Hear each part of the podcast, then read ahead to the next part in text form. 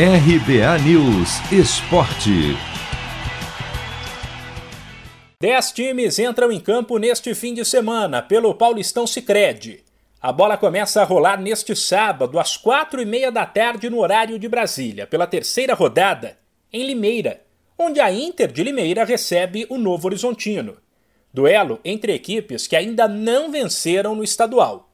Em dois jogos, a Inter soma duas derrotas e o Novo Horizontino dois empates.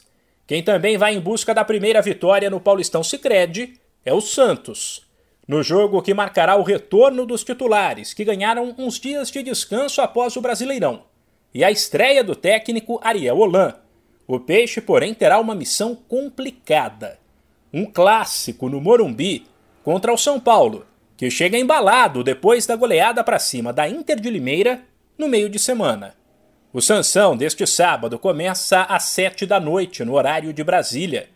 Já no domingo, a bola rola logo cedo, às 11 da manhã, quando o Corinthians recebe a Ponte Preta, um adversário histórico desde a final de 77, quando o Timão venceu a Macaca e encerrou um jejum de 23 anos sem título. No mesmo horário tem Ituano e Mirassol, e às três da tarde o Guarani recebe o Red Bull Bragantino no Brinco de Ouro, em Campinas.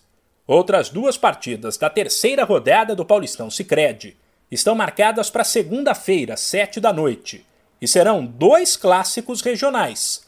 Um do noroeste do estado, entre Ferroviária de Araraquara e Botafogo de Ribeirão Preto, outro do Grande ABC, entre Santo André e São Caetano.